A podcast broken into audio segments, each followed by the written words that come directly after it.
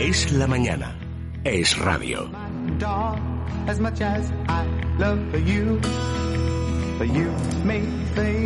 my dog will always come through. All he asks from me is the food to give him strength. All he ever needs is love, and that he knows. Son las he'll 11.32, en Canarias son las 10.32 y vamos a dedicar los próximos minutos a hablar de mascotas. Concretamente, bueno, ahora nos explicará Antonio Rodríguez si de perros, porque la leishmaniosis es una enfermedad que creo que afecta a más tipos de seres vivos. Laura Herrero, bienvenida, buenos días. Buenos días. El otro día nos llamaba mucho la atención, ¿verdad? Y de hecho esa era la razón por la que queríamos hablar de este asunto. Unas imágenes que había colgado uno de los famosos habituales, Kiko Rivera, en las redes sociales de una de sus perras que estaba afectada por esta leishmaniosis. Es verdad que el aspecto del animal era dantesco, Era Laura. lamentable, era de no haberlo llevado a tiempo al, al veterinario, porque ahora nos lo contará Antonio, pero la leishmaniasis es verdad que es una enfermedad grave, que es una enfermedad de por vida, pero si se pilla a tiempo, si llevas pronto a tu mascota al veterinario, puede tener un tratamiento para calmarle esos síntomas. Y en el caso de Kiko Rivera, bueno, tuvo que sacrificarla porque ya era demasiado avanzada y ahí está un poco, bueno, pues hablar a raíz de lo de Kiko Rivera, pero sobre todo para que nuestros oyentes que tienen un perro, pues que sepan cómo identificar esta enfermedad y que puedan efectivamente, si les importa su perro, llevarlo a tiempo al, al veterinario. Al veterinario del bosque, eh, el hospital veterinario del bosque es en el que está Antonio. Y antes de nada, yo no, la verdad es que no quiero opinar sobre el tema de Kiko, porque a lo mejor él tenía todos los cuidados sobre el perro, le han llovido las críticas en internet. A simple vista, eh, según la foto, ¿qué le ha pasado a ese animal? ¿No lo han vacunado a tiempo? ¿No lo han tratado a tiempo, Antonio? Bueno, eh, la lismania lo primero es que decir que es muy inespecíficos los síntomas que da. O sea, es difícil, es difícil y fácil porque realmente todas las cosas que tiene un perro, eh, la lismania se puede reflejar de muchas maneras, ¿no? Y da desde síntomas muy inespecíficos como cojera, problemas de piel, el perro que deja de, de comer. Eh, son cosas como que tampoco las puedes asociar a otras cosas, ¿no? O sea, es muy fácil dejarlo. Porque dices, bueno, es no sé qué, pero como es una enfermedad muy. es crónica, es insidiosa, o sea, va poco a poco. Va poco a poco. Hay perros que incluso llegan a combatirla bien por ellos mismos, pero son los menos. La mayoría de los perros empiezan a mostrar síntomas. Hay perros que avanzan muy rápidamente y hay perros que avanzan muy lentamente. O sea, podemos tener un perro eh, que se va enfermando incluso hasta a lo largo de un año y va poco a poco, poco a poco, poco a poco y realmente no da un síntoma que sea un perro se parte una pata, no apoya una pata, pues tú ya sabes que se ha roto una pata, ¿no? Pero la leishmania es como muy silenciosa y va con síntomas que no son tampoco demasiado específicos. Entonces a veces es complicado. Y te digo fácil porque tenemos un test rápido que se puede hacer, que es muy fácil de diagnosticar. Entonces, por lo menos saber si los tiros van por ahí o no, ¿no? Y se recomienda hacer una vez al año en, en todos los perros. Me preguntabas si solamente en perros, fundamentalmente en perros. Se ha descrito también en otras especies, como por ejemplo las liebres del campo son reservorios, eh, los lobos también pueden serlo. O sea, hay algunas especies salvajes que pueden ser reservorios y se ha descrito también, ojo, en algún gato. Pero es la enfermedad por excelencia de perros. ¿En humanos, los que tenemos un perro infectado, o antes de nada, es un virus, es bacteria, es parásito? Bueno, es un parásito. Es parásito. Es importante saberlo, es un, es un protozoo y que se transmite a través de un mosquito. Por eso mucha gente la llama la enfermedad del mosquito. Eh, básicamente lo que actúa el, su ciclo biológico es que hay un perro que está infectado, llega un mosquito, le pica, entonces se va volando, son mosquitos que además vuelan muy mal, no se desplazan mucho de la zona y eh, luego pica a un perro que está sano o pica incluso a una persona. Eh, en personas, ya lo hemos comentado alguna vez aquí también, pod- nosotros nos podemos infectar. Pero ¿quién se infecta? Pues fundamentalmente la población eh, inmunodeprimida.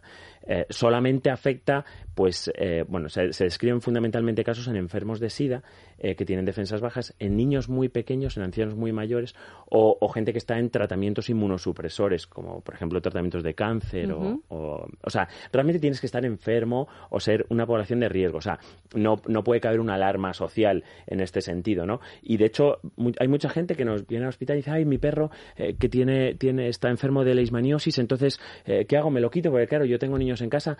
Eh, no tiene ningún sentido el, hacer esto. ¿Por qué? Pues porque tu vecino, que está al lado, tu vecino de arriba, de abajo, el de al lado, puede tener un perro que también tiene lismania y los mosquitos están en todas las partes.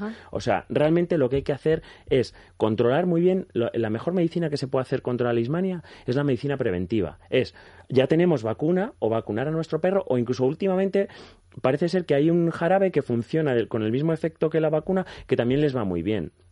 Básicamente, lo explico así muy rápido, tampoco me quiero meter yo en inmunología, pero Em, lo que hacemos con las vacunas y con estos jarabes es desviar la respuesta inmunitaria del animal. Es decir, sabemos que los perros que se defienden bien es porque hacen un tipo de respuesta inmune específica, que es una respuesta inmune que se llama celular, es decir, que a ese parásito lo atacan unas células.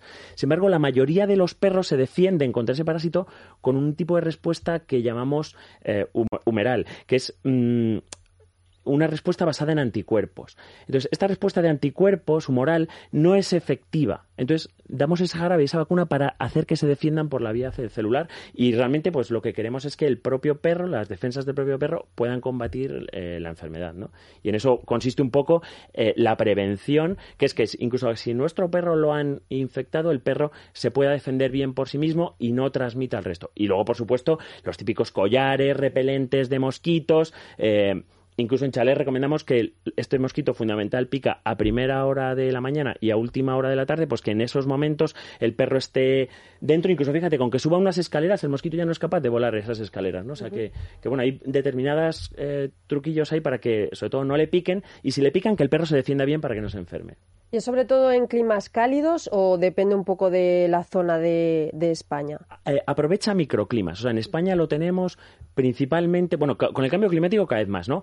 Pero sí que se libra un poco la cornisa cantábrica. El resto de zonas, sobre todo la desembocadura de, ríos en Madrid, tenemos eh, las zonas de alrededor de los ríos de la cuenca de Lenares, del Guadarrama, hay muchísimo en Aranjuez, en, donde nosotros tenemos hospital, en Villaviciosa hay mucha leishmania también, en parques donde mm, se aprovecha de el mosquito cría en, en barro mojado, en zonas húmedas. En zonas, sí, zonas, son microclimas de zona que es un poco húmeda, con además con un clima que no es luego no es muy frío en invierno, porque se aprovecha bueno ese, ese microclima. Entonces hay, hay determinadas zonas que, que sí que tienen muchísimo, y de hecho España, o sea, la península ibérica en general, es una zona de mucha lismania. Entonces, por lo que estás contando, Antonio, es una enfermedad relativamente común en los perros.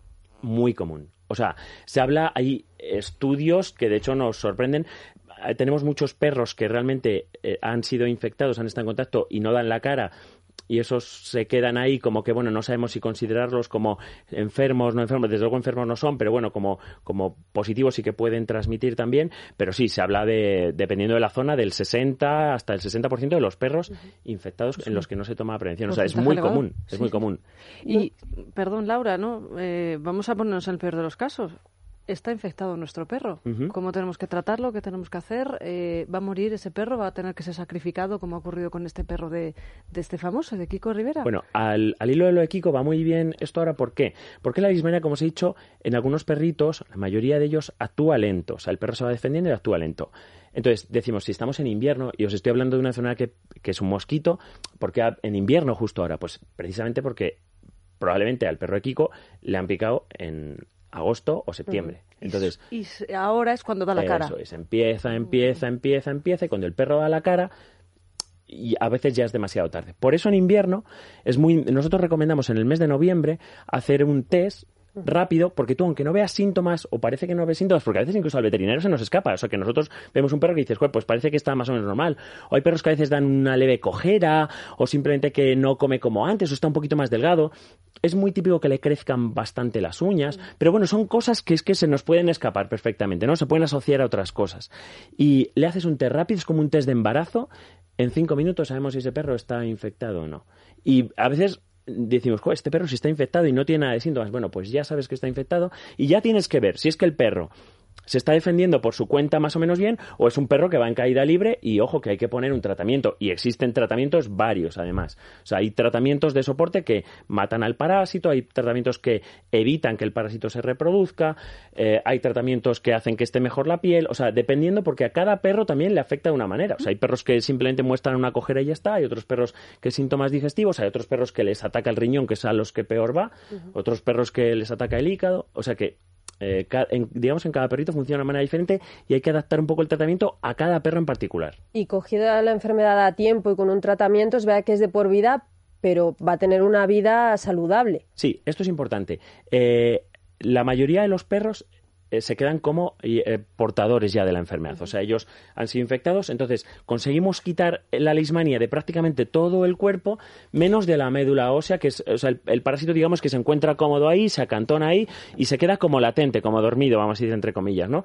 Pero sí que es verdad que incluso por reinfecciones, porque ese perro incluso le puede volver a picar otro, otro, otro mosquito, eh, pero se le puede reactivar la enfermedad. En un momento de inmunosupresión del perro, por estrés, por lo que sea, es muy típico que a lo mejor cada dos, tres años haya que hacer un ciclo de tratamiento. Y es un perro que tiene que estar muy vigilado pero que son perros que viven, o sea, hoy en día ya con los tratamientos que tenemos viven, eh, pueden vivir normalmente, o sea, sin, sin problema. Luego en este caso no lo han debido pillar a tiempo, ¿no? Ha debido ser... Eh, este es el problema real de la lismanía. Perros que se dejan y que no se pillan a tiempo. Entonces, sí que hay veces que ya vienen a la clínica en unas condiciones que son prácticamente intratables o que nos podemos lo, más eh, esto es importante saber el, caso en particular no porque yo sí que he visto que se han metido muchísimo con Kiko no pero eh, realmente habría que hablar con el veterinario que, al que lo ha llevado porque es probable que le haya recomendado eutanasiar si el perro ya está en unas condiciones en las que en las que sabemos eh, que no va a poder salir adelante no o sea porque la ismania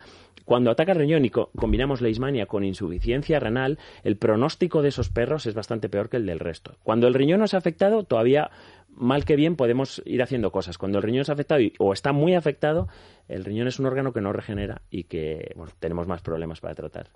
Bueno, pues Antonio, mmm, preguntarte una última cosa, porque mañana vienen los Reyes Magos y creo que va a haber alguna que otra casa en la que nos vamos a encontrar con la sorpresa de la mascota. Sí. Eh, en, el, en el Hospital del Bosque todavía podemos acudir a, a adoptar animales que necesitan una familia, en vez de cometer ese error de ir a la tienda y dejarnos engatusar por el perrito que está solo detrás del cristal con los papelitos de periódico cortado. Sí, estamos en vísperas de Reyes y además, bueno, yo siempre lo digo, la adopción siempre es la primera, la primera opción y hay muchísimos, ¿eh? muchísimos más de los que de los que la gente piensa. Hay muchísimos eh, perros y, gatos en adopción, que no significa que no necesiten los mismos cuidados que los otros, ya igual, hay, son porque no ya no solamente es el adquirir la mascota, sino luego el compromiso de, tenerlo y cuidarlo, que, son gastos de veterinario, de que se pueden poner malos, de comida, de vacunas, de todo.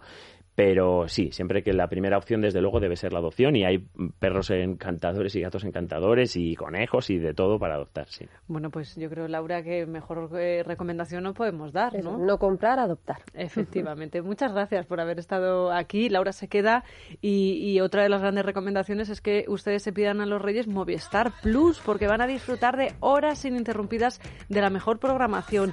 ¿Que les gusta lo clásico, la literatura? Mm, pues hoy se estrena a las 10 de la noche en Canal Plus estrenos con Dustin Hoffman y Judy Dench, Agu Trot, eh, ya saben, Roald detrás de esta gran historia. También hay fútbol, jugamos la Copa del Rey, bueno, algunos la juegan, el Barça contra el Español, mañana a las ocho y media en el Canal Plus partidazo y por supuesto todo el catálogo de series y películas de Movistar Plus a su disposición. Hacemos una pausa y nos vamos, eso sí, no en cuerpo, sino en alma, hasta Biarritz. Estás escuchando Es Radio.